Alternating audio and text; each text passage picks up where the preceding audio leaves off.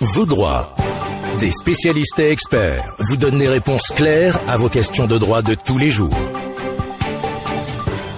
Se retrouver au chômage du jour au lendemain n'est le souhait d'aucun employé. Alors, comment s'y prendre face à un licenciement abusif On en parle dans cette chronique euh, sur BIP Radio. Maître Liliane Amoussou, bonjour. Bonjour Madame la journaliste. Aujourd'hui, nous allons penser à tous ces employés qui euh, ont peut-être une fois subi un licenciement abusif ou qui risquent un licenciement abusif. Vous allez nous donner les clés pour faire face à ce genre de situation. Déjà, dans quel cas un licenciement peut être qualifié d'abusif?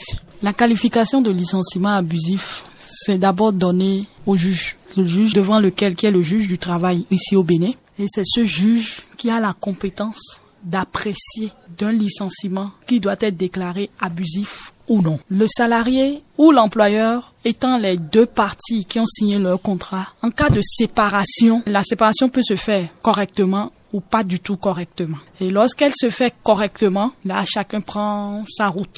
Il n'y a pas de souci. Mais lorsqu'elle se fait mal, dans des conditions où chacun estime que son droit a été violé, là, on porte ce contentieux-là devant un juge qu'on appelle le juge du travail. Sous d'autres cieux, on vous l'appellera le juge prud'homal. Donc, c'est ces juges-là qui connaissent de ces types de contentieux et qui maintenant diront oui, l'employeur a violé la loi et donc c'est un licenciement abusif. Dans le cas où il s'agit d'un licenciement abusif, d'abord d'un licenciement tout court, combien de mois de préavis doit-on donner à l'employé avant tout licenciement? C'est-à-dire, on va le prévenir combien de temps à l'avance avant de le licencier? Dans les émissions précédentes, on a eu à parler du contrat de travail à durée déterminée ou du contrat à durée indéterminée. Mhm. Lorsqu'on se retrouve dans un contrat à durée déterminée, la fin des relations est déjà connue. Donc, si mon contrat arrive à terme et que je dois partir, je pars. Donc, c'est pas très évident que dans un contrat à durée déterminée, Déterminée.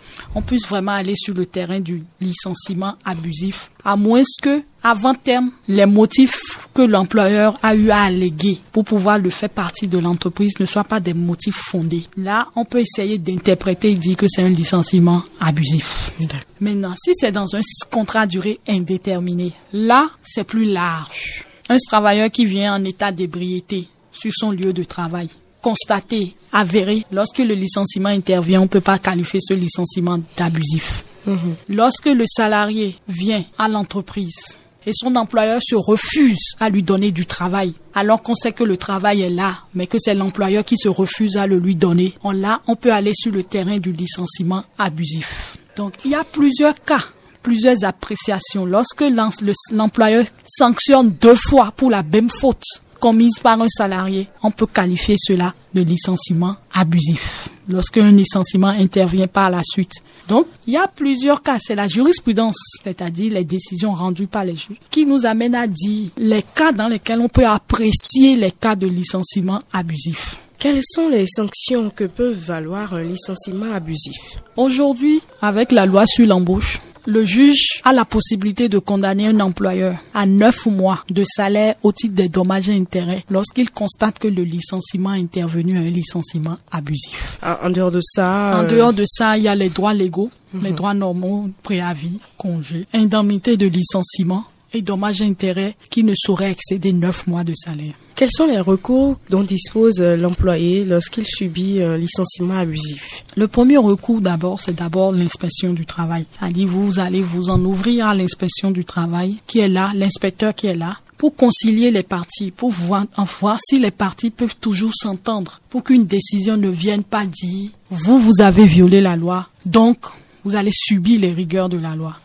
Lorsque cette conciliation échoue, là on porte le contentieux maintenant devant un juge. Et là, c'est un procès verbal de non-conciliation qui est dressé. Et lorsque ce procès verbal est dressé, c'est avec ce procès verbal qu'on va saisir le juge du travail, qui aussi à son niveau tente une nouvelle conciliation. Et c'est lorsque cette conciliation échoue que maintenant, on peut dire maintenant que le dossier sera pris pour apprécier qui a violé la loi. Quelles sont les échelles de dédommagement dont peut bénéficier l'employé dans un cas de licenciement abusif euh, quand il est sous un contrat à durée déterminée et quand il est sous un contrat à durée indéterminée? C'est toujours les neuf mois. A dit, outre, dans un CDI, il a droit à neuf mois. dans un CDD, si on trouve qu'il a subi des dommages issus, on peut lui donner aussi les neuf mois. Qu'est-ce qu'on peut dire encore par rapport au licenciement abusif?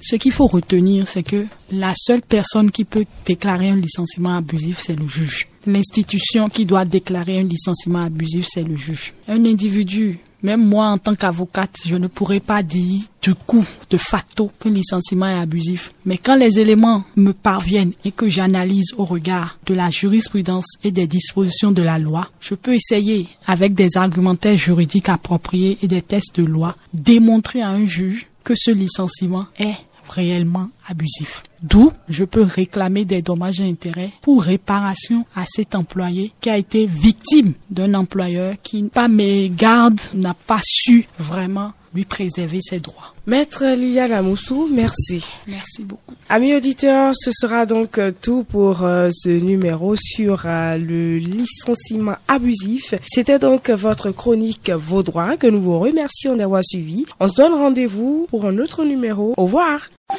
Vos droits. Des spécialistes et experts vous donnent des réponses claires à vos questions de droit de tous les jours.